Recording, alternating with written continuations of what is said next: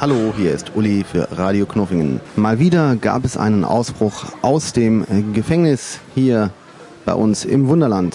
Der Tierschmuggler Bernd Beer hat es tatsächlich geschafft, die Mauern zu überwinden. Nachdem es anfänglich keine Spuren von ihm gab, fand man ihn schon einen Tag später an den Toren von Hagenbecks Tierpark. Bei der Vernehmung gestand er ein, dass er bei den kurzen Tag- und Nachtzeiten im Miniaturwunderland der Orientierung verlor und er dachte, schon wieder bei seinem Großhändler gewesen zu sein. Das war Uli für Radio Knuffingen.